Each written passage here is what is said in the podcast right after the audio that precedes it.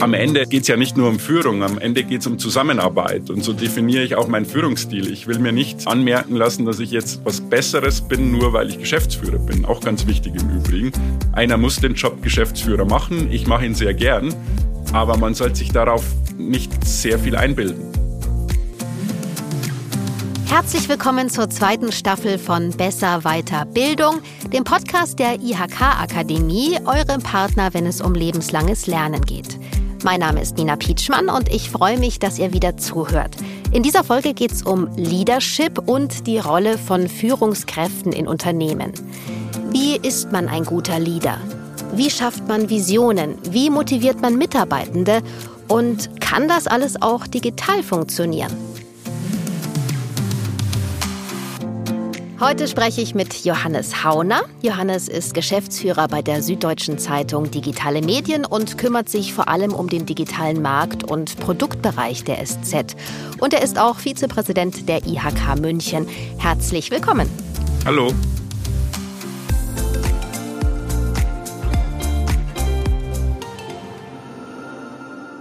Johannes, schön, dass du da bist. Du bist seit April 2021 Digitalchef der SZ. Du stehst also an der Spitze einer ziemlich großen Abteilung der Süddeutschen Zeitung.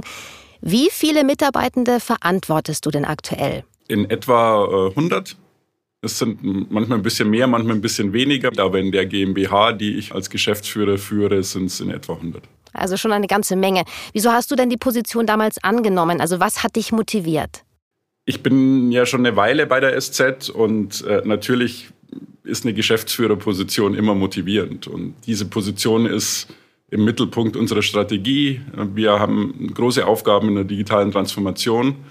Und das hat mich immer interessiert, die Strategie, die Strategieumsetzung aber auch. Und das ist am besten als Geschäftsführer zu tun. Ich muss aber auch sagen, ich bin jemand, der keinen Karriereplan hatte und irgendwie vor 40 Geschäftsführer oder so sein musste. Also das Geschäftsführer ist mir weniger wichtig als die Rolle, die schon Spaß macht. Was, was hast du denn vorher gemacht bei der SZ? Ich war immer im, im digitalen Bereich. Ich habe mich erst eher ums Marketing gekümmert für digitale Abos. Als ich begonnen habe, bestand die damalige Digital-Marketing-Abteilung aus mir weil es im Grunde noch keine Digitalabos gab. Das ist ein Geschäftsfeld, das in den letzten Jahren entstanden ist. Und ich habe mich erst auf Marketingseite darum gekümmert, das aufzubauen und bin dann auf die Produktseite gewechselt, war dann Produktchef für die digitalen Produkte der SZ. Und jetzt bin ich als Geschäftsführer im Grunde für beides zuständig und freue mich, dass das Geschäftsmodell funktioniert und freue mich auch, dass wir als SZ erfolgreich sind, weil das ist für Führung und für Motivation auch sehr wichtig. Also du bist jetzt auch offiziell Leader, wie man ja auch so schön sagt. Und an dieser Stelle müssen wir vielleicht auch einmal klären, was Leadership überhaupt bedeutet. Also Leadership meint die Leitung von Menschen, Teams oder Organisationen. Ein Leader begeistert andere und schafft Visionen. Auf der einen Seite kann ein Leader nach seinen Wertvorstellungen verändern, auf der anderen Seite trägt er natürlich viel Verantwortung für das Handeln seiner Mitarbeiterinnen und Mitarbeiter. Wie hast du das, als du deine Position eingenommen hast, erlebt? Hattest du Angst vor so viel Verantwortung? Angst ist das falsche Wort. Also ich hatte wirklich keine Angst vor so einer Aufgabe. Jetzt kann ich sagen, ich kann mich da auch ganz gut reinentwickeln, weil ich davor schon in einem Unternehmen war. Aber ich denke, Angst ist kein guter Begleiter und auch kein guter Ratgeber, wenn man sich entscheidet, eine Geschäftsführerposition anzunehmen. Respekt und auch eine gewisse Demut vor einer neuen Aufgabe ist wichtig. Auch, mhm. dass man weiß, auf was man sich einlässt, dass man sich darauf vorbereitet, dass man sich auch nicht zu sehr unter Druck setzt vor der Verantwortung, weil ich bin ein Mensch, der gerne Verantwortung übernimmt. Das weiß ich, das weiß ich von mir schon aus meiner Zeit vor der SZ und wenn das als Grundvoraussetzung da ist, dann hat man keine Angst, aber dann bereitet man sich gut vor und dann freut man sich aber auch auf das, was mit Verantwortung verbunden ist. Vieles davon hast du beschrieben. Mich motiviert da am meisten, dass ich entscheiden und gestalten kann, aber vor allem eben auch der Aspekt, dass man eine ganze Anzahl an Mitarbeitenden führt, motiviert und gemeinsam was entwickelt. Johannes, wie war das denn? Musstest du mit deiner neuen Rolle als Führungskraft auch deine Vorstellung von Führung anpassen? Und was hast du vielleicht auch bisher an deinem Führungsstil verändert? Ich bin da wie auch in der digitalen Produktentwicklung äh, iterativ unterwegs, auch mit mir selbst. Natürlich habe ich immer auch im Laufe meiner Laufbahn Begleiter gehabt, die mich gecoacht haben, entweder als echte Coaches oder als Führungspersönlichkeiten auch im Haus, an denen man sich reibt, mhm. die einen aber auch weiterentwickeln. Und der iterative Aspekt in der Führung ist, dass man sich natürlich dem Kontext anpasst. Und ich musste mich im Laufe meiner verschiedenen Stationen immer auch der Rolle anpassen und auch den Führungsstil an diese Rolle und an den Kontext anpassen. Und mit Kontext meine ich nicht nur die unterschiedlichen Aufgaben, sondern natürlich auch das, was sich um einen rum verändert. Mhm. Und das können Stimmungen, das können Emotionen sein, die in Organisationen mal größer, mal kleiner sind. Das kann aber auch sowas wie eine Pandemie sein, die natürlich Dinge verändert im Führen. Und auch da ist es aus meiner Perspektive gut, wenn man nicht von heute auf morgen seinen Führungsstil komplett anpasst, aber wenn man sich auf diesen Kontext dann einfach auch einstellt. Was mich jetzt auch interessiert ist, welche Ansprüche hast du an dich denn als Führungskraft? Ich bin ein anspruchsvoller Mensch. Wir hatten bei dieser Zeitung früher auch mal den Claim, seien Sie anspruchsvoll.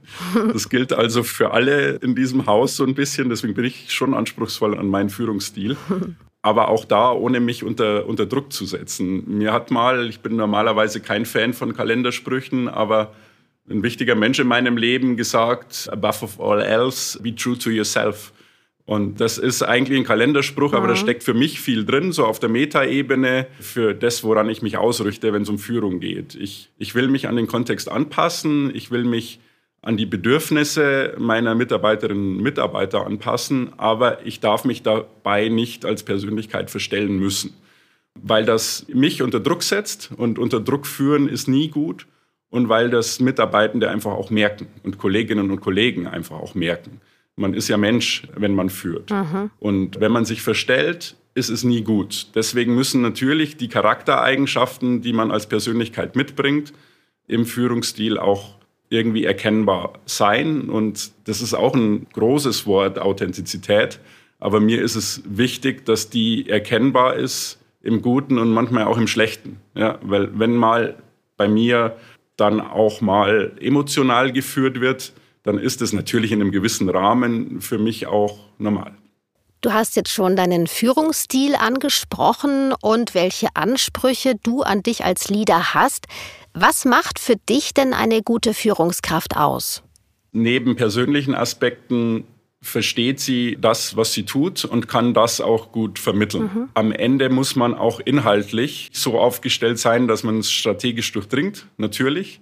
Aber noch wichtiger, nicht nur das, sondern eben auch in der Vermittlung, mhm. im Befähigen, im, im Anleiten. Es ist schon auch wichtig, dass man das, was man erreichen möchte, gut motiviert. Geht es auch um Inspirieren, um, ist ein großes Wort, aber vielleicht auch Visionen schaffen, Zukunftsperspektiven geben, vermitteln? Ich war bei dem Wort Vision lange eher bei Helmut Schmidt, aber auch das habe ich in den letzten Jahren gemerkt. Ich gehe mit dem Wort entspannter um und es ist auch wichtig. Und wenn man das tut, dann gelingt vielleicht das, was ich gerade beschrieben habe, auch ganz gut weil man braucht eine gewisse Vision ab einer auch gewissen Mitarbeitergröße, ab auch einer gewissen Aufgabe. Mhm. Also die Aufgabe, die wir hier in der SZ Digitale Medien GmbH haben, ist schon groß, weil wir einfach die digitale Transformation maßgeblich beeinflussen dieses Hauses. Und in so einem Fall ist eine Vision ganz gut, weil sie die Transformation ausrichtet, weil sie dir einen Rahmen gibt und weil es am Ende auch motiviert. Was als Leader auch wichtig ist, dass man jeden einzelnen Mitarbeiter und jede Mitarbeiterin wahrnimmt und ihnen dabei hilft, ihren Weg zu finden und sich weiterzuentwickeln. Johannes, woher weiß man denn, was den Mitarbeitenden wichtig ist und wonach sie streben? Mir ist es wichtig, dass ich mit vielen Menschen rede, dass sie zu mir kommen können und wissen, dass sie mit mir reden können. Und der Aspekt Beobachtung ist auch einer, der immer wichtiger wird, weil man muss, und das ist im, im digitalen Führen die größte Herausforderung, man muss ab einer gewissen Größe auch einiges beobachten. Mhm. Das heißt nicht, dass man irgendwie jedem auf dem Schoß sitzen möchte, überhaupt nicht. Aber die Mitarbeitenden müssen sich insofern ernst genommen fühlen, als dass sie auch merken, das ist ja auch der Anspruch an Führung, da kümmert sich jemand um den gesamten Laden. Du hast ja vorhin gesagt, dass ihr ungefähr 100 Mitarbeitende habt. Das stelle ich mir jetzt ehrlich gesagt in der Praxis ziemlich schwierig vor, mit jeder Einzelnen und jedem Einzelnen ein Gespräch zu führen. Das funktioniert ja nicht. Also gibt es da noch so eine Zwischenebene? Ja, ja, auf jeden Fall. Also es ist viel mit Delegation verbunden. Und auch in meinem Führungsstil, das habe ich vorhin vergessen, spielt Delegation eine immer größere Rolle. Wenn man für eine Abteilung mit zehn Mitarbeitenden zuständig ist, ist es auch schon notwendig. Es ist immer notwendig zu delegieren. Mhm. In der Position, in der ich jetzt bin, ist das ganz wichtig. Ich habe exzellente direkte, das sind bei uns in, in erster Linie dann Directors oder Head-Offs, die die operative Führung übernehmen. Mhm. Wir arbeiten sehr agil in der digitalen Produktentwicklung, auch im digitalen Marketing. Und an die delegiere ich Führung. Ich kann nicht mit 100 Mitarbeitenden reden, so habe ich das vorhin auch nicht gemeint. Nur andersrum ist mir wichtig, dass alle 100 und darüber hinaus auch diejenigen, die vielleicht nicht in diesem Unternehmensteil sind, wissen und dass das mein Führungsstil und meine Persönlichkeit auch ausstrahlt, dass man jederzeit, wenn man möchte, mit mir reden mhm. kann. Über was auch immer, über fachlich-inhaltliches genauso wie über Persönliches. Es ist jetzt ja so, dass leider Gottes es nicht immer alles nur schön ist in einem Unternehmen, dass es auch Konflikte gibt, die man dann angehen muss. Wie spricht man die als Führungskraft gut an? Also wie gehst du damit um?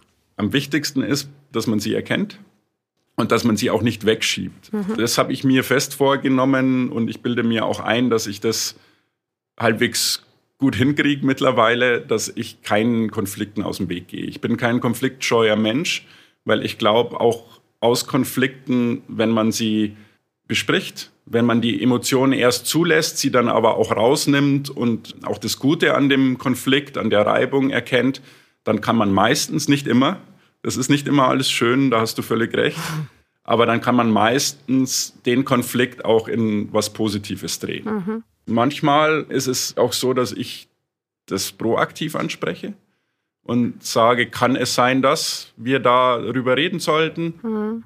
Und Führung hat ja auch viel mit Priorisierung zu tun. Man ist als operativer Geschäftsführer immer auch noch als Geschäftsführer in dem, in dem Zwiespalt, wie viel Zeit geht aufs Führen, wie viel geht auch auf die operativen Aufgaben, die man als operativer Geschäftsführer noch hat. Mhm dann ist definitiv so, dass in solchen Momenten nicht wegschieben von Konflikten aus meiner Perspektive heißt, dass sie ganz oben auf der Priorisierungsliste stehen. Das heißt sofort und auch nahezu alles wird dann depriorisiert. Dann ist es kein Wegschieben, sondern dann ist es ein Annehmen des Konflikts. Und das ist so für mich, klingt banal, aber sehr wichtig, wenn ich mit Konflikten umgehe.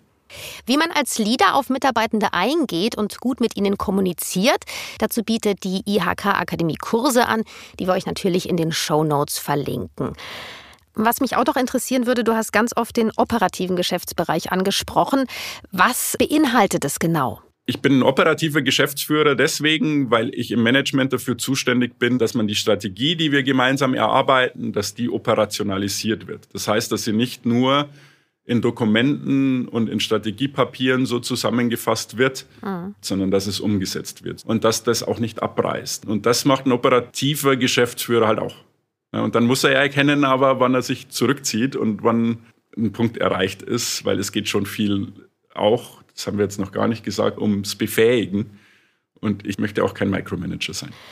Also ich bin mir sicher, wenn man jetzt Menschen vor zehn Jahren gefragt hätte, ja, was sie damals von einem Chef oder einer Chefin erwartet hätten, wäre die Antwort sicherlich eine andere als heute. Inwiefern glaubst du, Johannes, hat sich Leadership in den letzten Jahren verändert? Ich glaube, dass die zentralen Dinge, die sich verändert haben, schon die Dinge sind, die so jenseits von der klassischen Führung noch zusätzlich auf einen einwirken als, als Führungskraft. Mhm. Und die strahlen wiederum die Erwartungshaltung derjenigen, die geführt werden, aus. Ich glaube, diese Erwartungshaltung ist größer geworden. Die Bedürfnisse, auch weil der Arbeitsmarkt zum Glück einer ist, der sich sehr, sehr gut entwickelt hat in den letzten Jahren, die Bedürfnisse derjenigen, die auf den Arbeitsmarkt kommen und die Ansprüche derjenigen an die Art, wie gearbeitet wird, an die Art und Weise, wie ihr Arbeitsplatz ausgestattet ist, aber vor allem auch, wie sie sich einbringen können, wie sie relativ schnell nach Berufseinstieg auch gestalten können. Also ich mag diesen Anspruch mhm. dieser, dieser Generation, die sagt, ich möchte relativ schnell vorwärts kommen und ich messe das gar nicht unbedingt am Gehalt, sondern auch an dem Einfluss, den ich haben kann. Wir haben schon eine Podcast-Folge gemacht zum Thema Generationenwechsel in Unternehmen, also zur Generation Z. Und wenn ihr mehr dazu wissen wollt, dann hört gerne rein zum Thema Ausbildung. Die Podcast-Folge verlinken wir euch natürlich auch nochmal in den Show Notes. Du hast jetzt die Generation Z angesprochen, du hast New Work-Konzepte angesprochen. Welchen Herausforderungen stehen Führungskräfte aktuell noch gegenüber? Ich glaube, dass das hybride Arbeiten, wie sich es jetzt entwickelt, dass es sich als normales Arbeitsumfeld entwickelt, dass das schon eine gewisse Herausforderung darstellt. Weil einfach dieses klassische Präsenzarbeiten die eine Art und Weise ist, die man gewohnt war. Und wir merken schon, dass es hybrid sehr, sehr gut gelingen kann, dass die Ansprüche daran aber im Grunde das Beste aus zwei Welten sind. Und das ist nicht ganz einfach. Was jetzt schon ganz oft im Gespräch angeklungen ist, ist das digitale Führen. Hast du da Erfahrungen, die du mit uns teilen magst? Was ist schwierig und was klappt gut?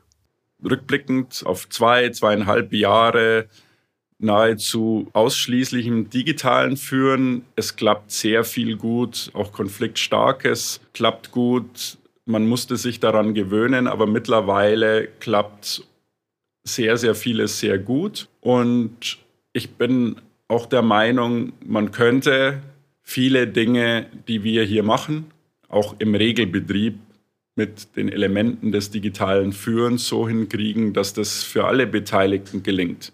Was man dabei aber berücksichtigen muss, man sollte die Vorteile, die man hat, wenn digitales Führen auf eine nicht pandemische Zeit trifft, nämlich man kann sich treffen, man kann gemeinsam feiern, man kann sich sehen, man kann selbstbestimmt entscheiden, wann man sich sehen möchte. Das ist in der Kombination halt großartig, weil genau diese Dinge sind natürlich zu kurz gekommen. Am Ende geht es ja nicht nur um Führung, am Ende geht es um Zusammenarbeit. Und so definiere ich auch meinen Führungsstil. Ich will mir nicht anmerken lassen, dass ich jetzt was Besseres bin, nur weil ich Geschäftsführer bin. Auch ganz wichtig im Übrigen. Einer muss den Job Geschäftsführer machen. Ich mache ihn sehr gern. Aber man sollte sich darauf nicht sehr viel einbilden. Das ist im digitalen Führen halt auch wichtig. Man muss auch, wenn man über Bildschirme aufeinander schaut, einfach auch erkennen können, dass da zwei Menschen miteinander reden, die gerade was zu besprechen haben, die gemeinsam was erreichen wollen. Für mich ist da wahnsinnig wichtig, dass man sich sieht. Ich habe einmal neulich auch mit einem Kollegen drüber geredet. Ich hätte mir diese ganze Zeit der Pandemie und dieses digitalen Führens und das klingt banal, aber ich hätte es mir nicht vorstellen können rein am Telefon. Wenn ich die Leute nicht gesehen hätte, wenn ich das, was man sieht, auch an Stimmung, an Emotionen, aber eben auch im, im Miteinander, wenn ich da nur telefonieren hätte müssen. Ich telefoniere eh nicht gern, aber wenn ich hätte telefonieren müssen, dann hätte das überhaupt nicht funktioniert. Was mich jetzt interessiert ist, du hast vorhin erwähnt, dass Beobachten deiner Mitarbeitenden total wichtig ist. Ist es dann überhaupt möglich über Teams und Co. Also wirklich äh, ja, wahrzunehmen, wie es den Mitarbeiterinnen und Mitarbeitern geht? Also Kommunikation ist das eine, Beobachten das andere. Es ist schwieriger und es ist sicher so, dass ich sehr froh bin, dass wir uns wieder sehen können, um genau das festzustellen. Mhm. Also es braucht einen gewissen Rhythmus, um sich zu sehen. Aber ich finde, dass es, und da muss man, ich weiß gar nicht, ob man das Führung nennen soll, aber da muss man natürlich an der Art und Weise, wie man arbeitet, wie man miteinander spricht, wie man sich aufeinander einstellt, wenn man über Bildschirme aufeinander schaut. Mhm. Da muss man ein bisschen was lernen, wie immer. Aber ich finde schon, dass es nach einem halben Jahr, nach einem Jahr einen Unterschied gemacht hat, welche Methodiken man auch entwickelt hat. Nicht alleine, sondern immer in der, entweder in der Beziehung eins zu eins oder in der Beziehung eine Person zu einer Gruppe oder in der Beziehung innerhalb einer Gruppe, dass es da Methoden gibt, die auch, wenn man nur auf Bildschirme schaut, einem ein Gefühl dafür geben, wie es den Leuten geht. Manche sagen ja, Remote Arbeiten, das ist gekommen, um zu bleiben. Und tatsächlich gehört es ja zu modernen Konzepten wie New Work dazu, dass man seinen Arbeitsort frei wählen kann. Wir haben auch dazu schon eine Folge gemacht, also hört gerne mal rein. Und wir haben jetzt einen Begriff schon ein paar Mal in diesem Gespräch gehört, das agile Führen. Jetzt möchte ich doch noch mal von dir wissen, was bedeutet das konkret für dich? Agilität, wenn man es in zwei, drei Sätzen beschreiben möchte, ist es für mich verbunden mit zwei Grundprinzipien, die wichtig sind. Das eine ist Delegation. Also wirklich im guten Sinne arbeitsteilend, ja. vertrauend auf Experten im Unternehmen, die inhaltlich, fachlich viel stärker sind als beispielsweise ein Geschäftsführer. Und iteratives Arbeiten, das damit verbunden ist. Übertragen auf uns, dass man sich darunter was vorstellen kann. Hm. Wir machen in unseren digitalen Produkten kaum mehr diese klassischen großen Relaunches, sondern wir arbeiten uns iterativ auf das beste Ergebnis hin, das dann am Ende auch sowas wie ein Relaunch ist. Nur wir setzen den Relaunch nicht von heute auf morgen um, sondern beispielsweise im Rahmen von einer Quartals- oder Halbjahres- oder Jahresplanung. Mhm. Und dazwischen finden wahnsinnig viele Tests statt, Gespräche, Evaluationen, Reviews. Mhm. Und dann verbinden sich, und das fasst die Agilität, zumindest aus meiner Perspektive, gut zusammen, dann verbinden sich die Aspekte, die ich beschrieben habe, ganz gut miteinander. Und würdest du sagen, du setzt das bereits so um und es klappt auch richtig gut bei euch? Also wir haben hier eine agile Organisation ja, für alle Bereiche des Unternehmens. Gerade wenn man als Leader selbst noch Entwicklungsbedarf hat oder sich an neue Entwicklungen wie eben virtuelles Arbeiten oder New Work anpassen möchte, gibt es von der IHK Akademie hilfreiche Kurse, übrigens auch zu agiler Führung oder zu Leadership auf Distanz. Also schaut gerne mal vorbei. Ich habe noch eine letzte Frage an dich, Johannes. Was sind deine Ziele für die nächsten Jahre? Wie willst du dich selbst noch weiterentwickeln?